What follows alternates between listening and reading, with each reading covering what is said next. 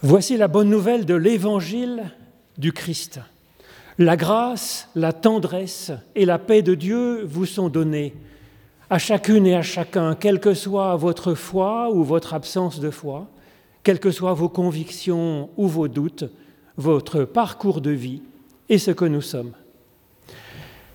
Alors bienvenue pour ce temps de culte, vous êtes rendu, vous êtes rendu disponible pour faire corps ensemble, pour célébrer notre Dieu, pour s'ouvrir à cette source ultime de la vie depuis les origines.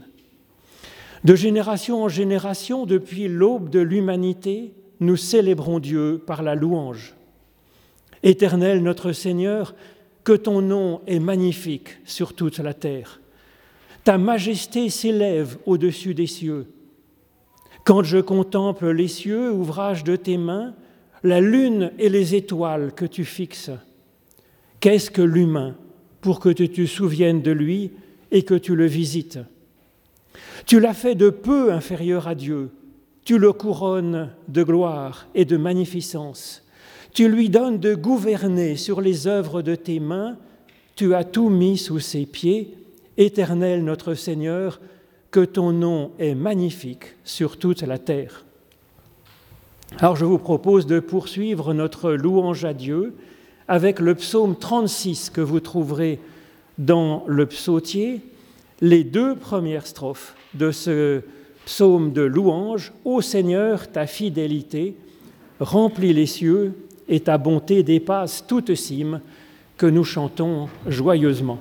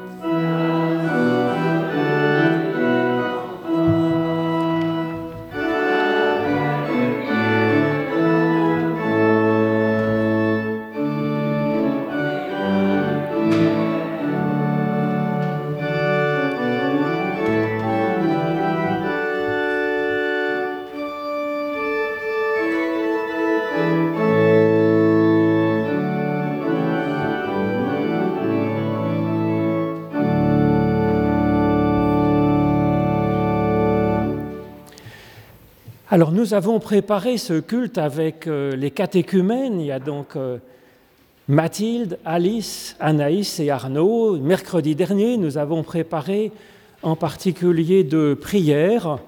Et avec reconnaissance, c'est Mathilde Baudemer qui est là et qui va nous dire ses prières avec les excuses d'Anaïs, euh, qui, Anaïs Bachmann, qui a donc malheureusement attrapé le virus à la mode, et puis avec euh, Arnaud et Alice qui sont, euh, qui sont absents, qui n'ont pas pu venir. Donc merci beaucoup Mathilde de nous lire cette prière qui est un appel pour que nous puissions avancer.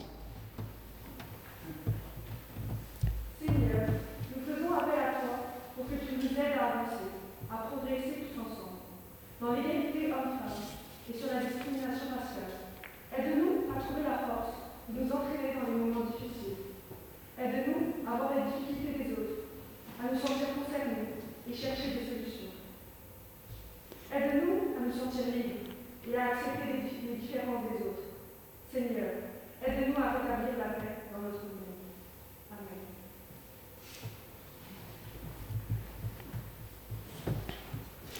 Grand merci. Et voilà ce que nous dit Dieu selon le prophète euh, Ésaïe. Je m'attacherai à toi pour toujours. Je te conduirai dans la solitude, je te parlerai cœur à cœur. Je ferai de toi la porte d'espérance. Oui, en Christ, Dieu se penche vers nous et nous dit, Tes péchés sont pardonnés, ta foi t'a sauvé, avance dans la paix. Je vous propose de remercier Dieu avec le chant page 234, Voici ton jour Seigneur, les strophes 1 et 3, page 234.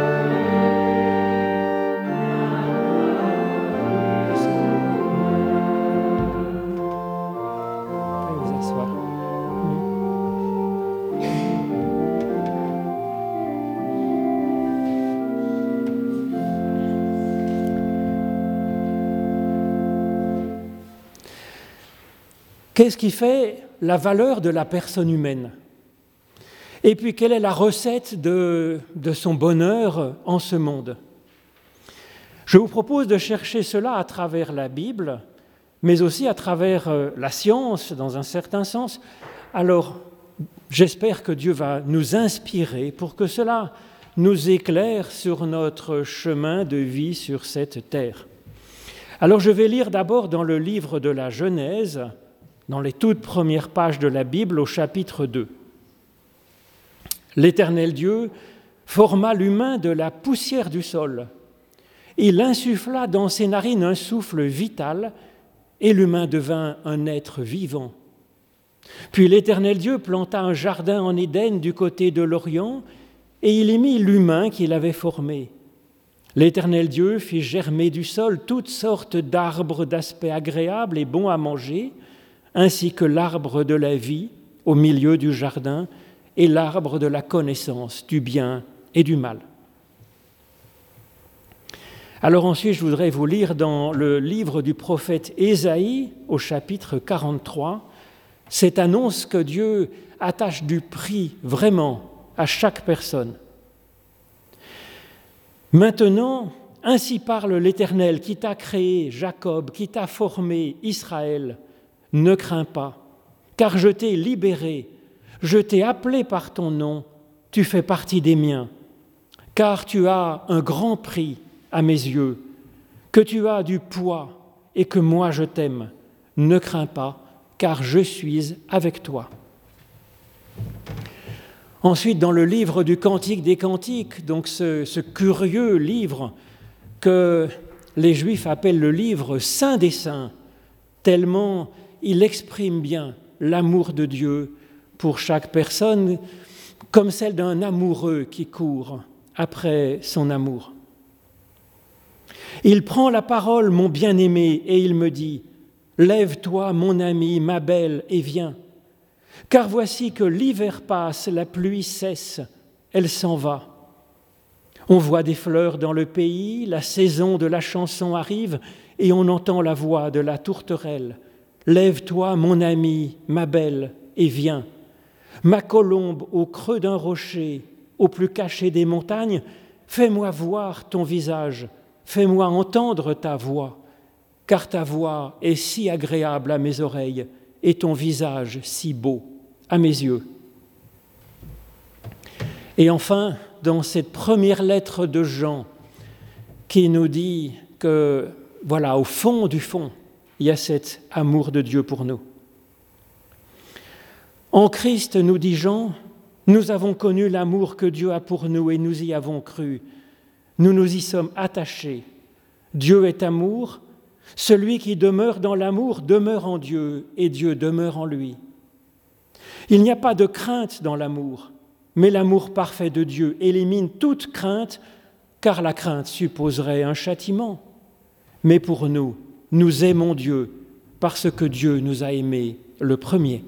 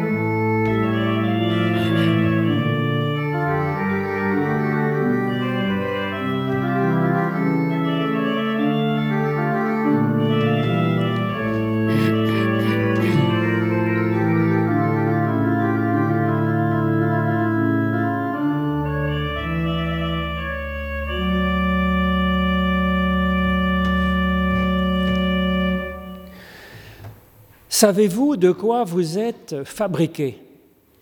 Par exemple, pour faire un gâteau, la recette commence par une liste d'ingrédients. Prenez deux œufs, 200 g de farine, 100 g de sucre, un peu de lait, du beurre, de la levure et puis peut-être du chocolat tant qu'à faire. Alors quelle est la recette de l'humain? La science nous donne la liste des ingrédients pour un poids moyen, paraît-il, de 71 kg 768 grammes. Il faut 55 litres d'eau, 12 kg 600 de carbone, c'est-à-dire que notre être est déjà constitué à 9 dixièmes par de l'eau et du charbon, en fait. Il faudrait aussi 2 kg 100 d'azote, 1 kg de calcium, 700 grammes de phosphore, se fait à peu près un petit sac d'engrais pour plantes. Il faut aussi 150 grammes de soufre, 100 grammes de sel de cuisine, 3 grammes de magnésium qui sont déjà dans l'engrais pour plantes, et puis 3 grammes de fer, un gros clou, et puis un décigramme de cuivre, à peu près, je pense, une agrafe de dossier. Et donc avec cela, combien coûte la matière première pour fabriquer un être humain? À peu près 18 francs 50. Alors quand on est plus léger, je pense qu'avec 10 francs, on pourrait s'en sortir très bien. 10 francs seulement de matière première pour faire un être humain. Pourtant, vous valez infiniment plus. C'est évident parce que, par exemple, la société est prête à mettre des fortunes incroyables pour euh, venir vous sauver si vous êtes, par exemple, malade ou si vous êtes perdu en montagne pour envoyer des hélicoptères. Et puis prêt à dépenser des fortunes en éducation. Euh, donc, comment est-ce que ça se fait que nous valions si cher alors que la matière première de notre corps est si bon marché? Alors la première idée, c'est que justement, nous ne sommes pas de la matière première en vrac. Nous sommes vivants, un corps vivant. Et c'est absolument incroyable qu'avec des ingrédients aussi basiques de la matière, aussi simples, inertes, comme de l'eau, du charbon, du cuivre, du phosphore, eh bien nous puissions constituer un être vivant. Et ça, c'est une question d'organisation de cette matière, et c'est absolument prodigieux. D'autant plus prodigieux quand ce corps vivant est capable de penser, capable de faire de la musique, capable d'aller sur la lune, et puis miracle des miracles, capable de rêver et même capable d'aimer. Tout cela à partir d'atomes tout ce qu'il y a de plus simple, de plus courant, de plus ordinaire. Le fait que cette matière soit si bien organisée, eh bien, cela donne effectivement un grand, grand prix à notre être vivant. Alors la deuxième idée, c'est que chacun de nous est unique. En effet, une pièce unique, c'est toujours, euh, plus précieux qu'une production en série. Or, chacun de nous est unique, nous le savons bien. Il existe un seul exemplaire de nous au monde. Et il n'en aura plus jamais un être comme nous euh, qui existera sur la terre jusqu'à la fin des temps. Et donc nous sommes un être unique, et c'est ce que nous dit Ésaïe. Dieu nous connaît en particulier comme une personne unique et il nous donne, il nous appelle par notre nom et nous sommes donc une pièce, euh, un chef-d'œuvre, une pièce en un seul exemplaire. Et c'est, je pense, un élément de réponse pour expliquer cette valeur immense de la personne humaine, de notre propre personne. Mais ça ne suffit pas, je pense, pour expliquer notre valeur infinie. Et donc la troisième idée qu'on trouve dans la Bible assez bien souvent, aussi bien dans la Bible hébraïque que dans les évangiles, c'est l'amour dont nous sommes aimés qui nous donne une valeur infinie. Par exemple, j'ai un vieux pull qui n'a plus aucune valeur, parce que d'abord euh, j'ai pris un peu de largeur, et puis il est franchement usé, euh, et pourtant il a une valeur à mes yeux ben, parce que c'est un souvenir. Eh bien, c'est ainsi que nous avons une valeur infinie pour ceux qui nous aiment. L'amour n'a pas besoin de raisons objectives pour aimer. D'ailleurs, quand deux personnes sont amoureuses, les proches de l'amoureux disent Mais qu'est-ce que tu lui trouves? Ce n'est pas la question. L'amour n'a pas besoin de raison pour aimer. Et c'est comme ça que des amoureux s'aiment. Et tel est aussi l'amour de Dieu pour chacun de nous, nous dit le Cantique des Cantiques dans la Bible. Quand on aime une personne, quand on aime son ami, quand on aime son, enfant, quand on aime sa grand-mère, quand on aime son conjoint, même si cette personne était par exemple malade, qu'elle devait être alitée, donc elle n'est pas capable de faire grand-chose, on ne l'aime pas moins pour autant, bien sûr, on ira même peut-être la visiter encore plus. Eh bien, c'est que notre valeur, elle n'est pas dans notre, dans notre valeur objective, notre valeur infinie, elle est là, au-delà de nos performances, dans le fait qu'une personne nous aime. Mais alors que dire? Pour une personne qui, qui, n'a plus d'amis, qui n'a pas de famille, qui n'a pas de proches, une, une personne qui n'a personne au monde pour l'aimer et même pour la connaître, et même que plus personne ne regarde. N'aurait-elle donc aucune valeur, cette personne? Il existe malheureusement des personnes qui sont par exemple dans la rue et qui, quand cette personne meurt, ce qui vient assez vite quand on est dans la rue, euh, donne juste un, un avis de décès, un homme d'une trentaine d'années dont on ne sait même plus le prénom. Eh bien, cette personne n'a peut-être donc plus de valeur pour personne dans l'humanité, et c'est pour ça c'est si important de savoir qu'elle a et qu'elle aura toujours un prix infini aux yeux de Dieu, ce qui n'est pas rien quand même, puisque c'est l'amour ultime et la source même de tout amour. Et donc oui, cette personne a une valeur infinie aux yeux de Dieu. Et c'est ce que dit par exemple David dans le psaume 27. Même si mon père et ma mère m'abandonnaient, l'Éternel, lui, me gardera toujours dans son amour. Alors oui, nous sommes aimés de Dieu et par chance, par quelques personnes qui nous aiment. Nous sommes aimés avec nos défauts et avec nos qualités, parce que nous en avons quand même. Nous sommes aimés malgré nos difficultés à faire le bien, à être performants. Oui, nous avons tous du mal. Jésus affirme même que tous les cheveux de notre tête sont comptés. Pourtant, les cheveux, nous en perdons une dizaine naturellement tous les jours. Pourtant, les cheveux, c'est une partie de notre corps que nous coupons régulièrement et que nous jetons à la poubelle. Et donc Jésus-Christ veut dire en disant cela que Dieu est attaché à nous jusque dans, dans les moindres détails de notre être, de notre existence, et que nous avons du prix à ses yeux, un prix infini. Pourquoi? Eh bien parce que Dieu est comme ça et qu'il aime, et que l'amour est comme ça en réalité. Et donc l'infinie valeur de notre personne, elle est ainsi fondamentalement de l'ordre du spirituel. Et Jésus nous suggère de poser cela comme base de notre théologie, en disant que Dieu est amour, qu'il aime même ses ennemis, et puis comme base de notre façon d'être dans notre vie au jour le jour, sur cette terre que Dieu aime aussi. Mais en fait, c'est assez naturel que Dieu nous aime à ce point, parce que c'est comme ça, finalement, que nous aimons ceux que nous aimons en étant sensibles par-dessus tout à cette dimension spirituelle de l'être. Alors en fait, c'est assez naturel pour nous d'aimer ceux que nous aimons et de les aimer même quand ils ont un peu de difficulté à vivre, à être performants. Nous avons beaucoup plus de mal à avoir cette sagesse en nous regardant nous-mêmes.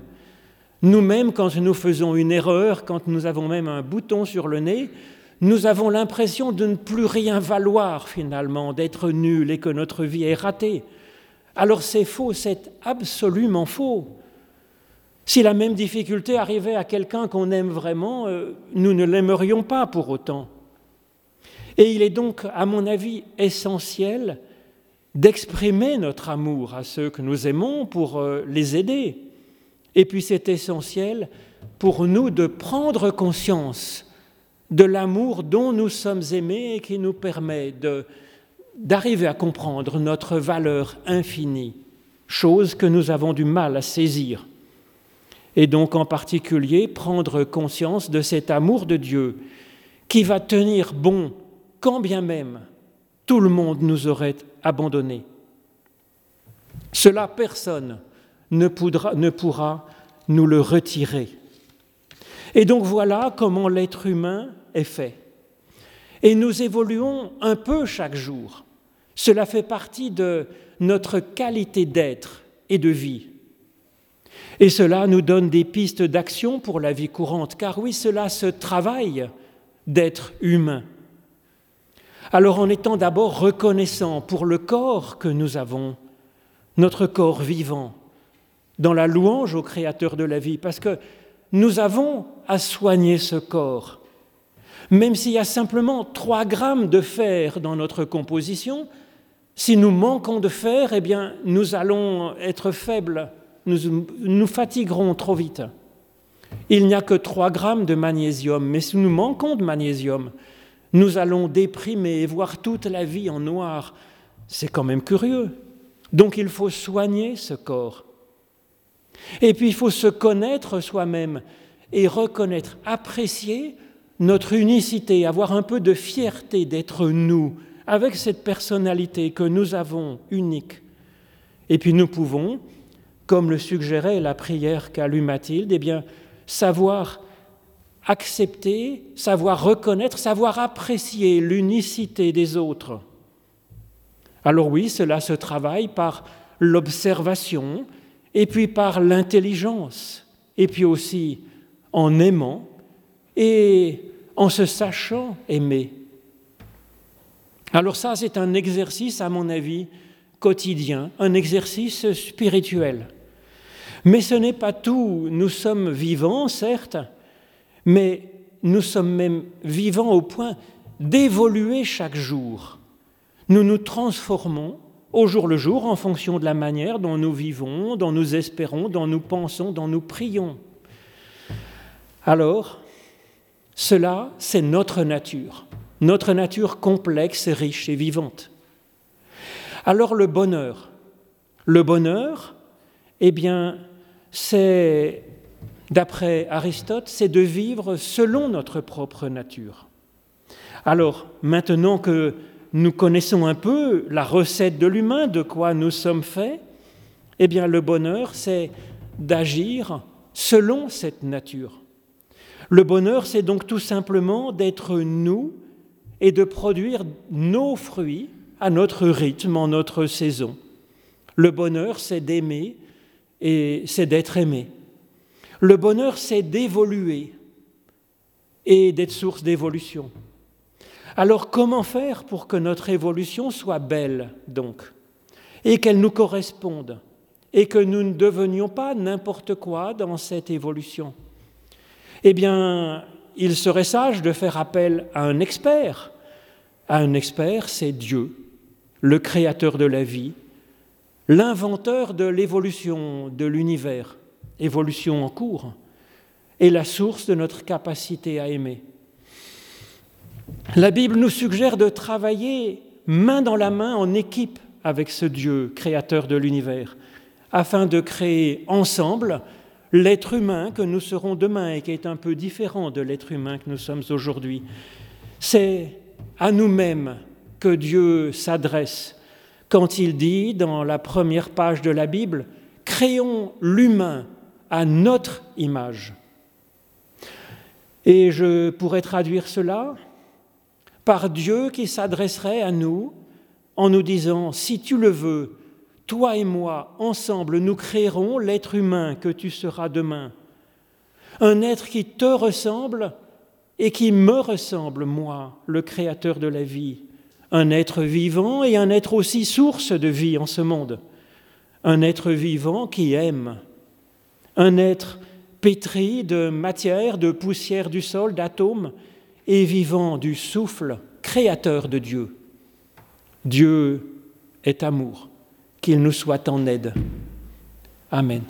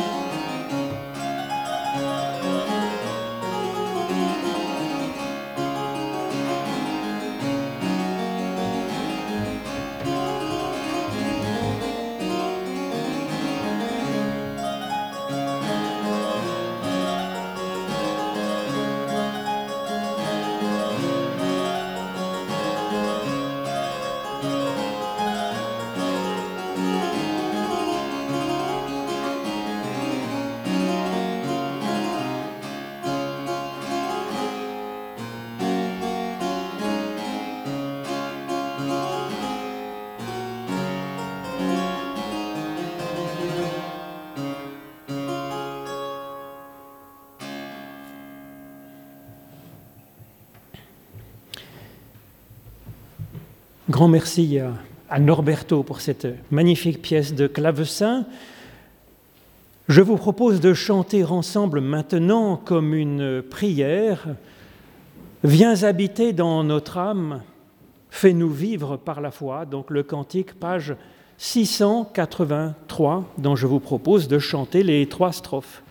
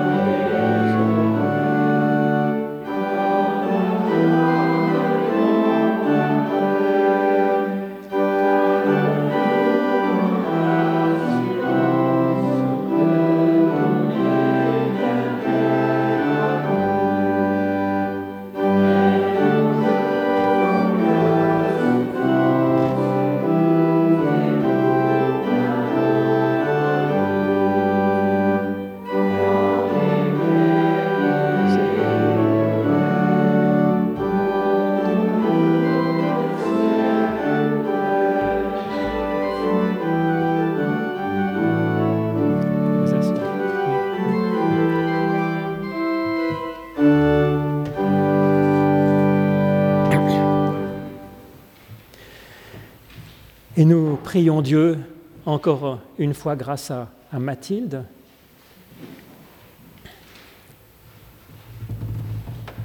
Seigneur, toi qui fais toutes, toutes choses nouvelles, quand passe le souffle de l'Esprit, viens encore accomplir tes merveilles pour nous. Nous pensons devant toi aux personnes vivant dans des pays en guerre, pour que tu leur viennes en aide et que tu les réconfortes. Nous pensons devant toi aux femmes et aux enfants subissant des violences domestiques afin qu'il puisse être aidé comme il se doit.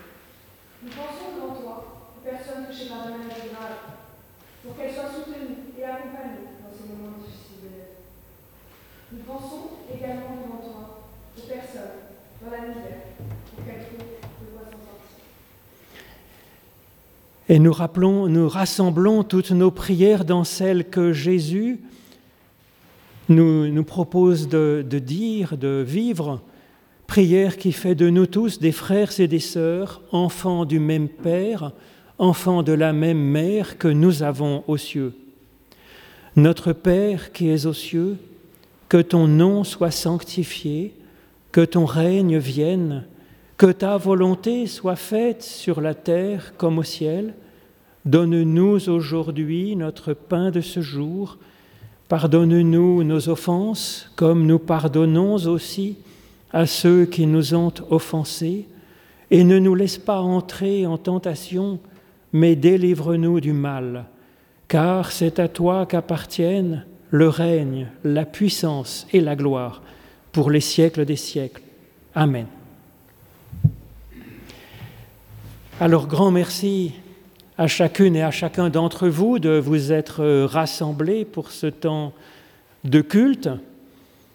En grand merci donc à Mathilde, qui est effectivement la championne, puisque nous comptions faire un rassemblement des, jeunes de la paroisse et que malheureusement, eh bien, elle se trouve, elle se trouve euh, seule pour euh, ce culte. Alors c'est vrai que nous avons, je pense, collectivement à, faire euh, un, corps ensemble pour faire place aux jeunes dans notre Église et puis que aussi bien les jeunes puissent trouver vraiment un élan spirituel pour euh, pouvoir euh, célébrer notre Dieu ensemble. Grand merci à Norberto, notre organiste et claveciniste, qui met du sentiment, de la beauté, un élan spirituel par la musique. Maintenant, c'est le moment de l'offrande. Effectivement, c'est un geste spirituel au cours de ce culte et pendant cette offrande, je vous propose de chanter le psaume 92, page 106, un psaume de louange pour la vie. Oh que ces choses belles de te louer Seigneur, dont je vous propose de chanter les strophes 1, 2 et 4. Psaume 92.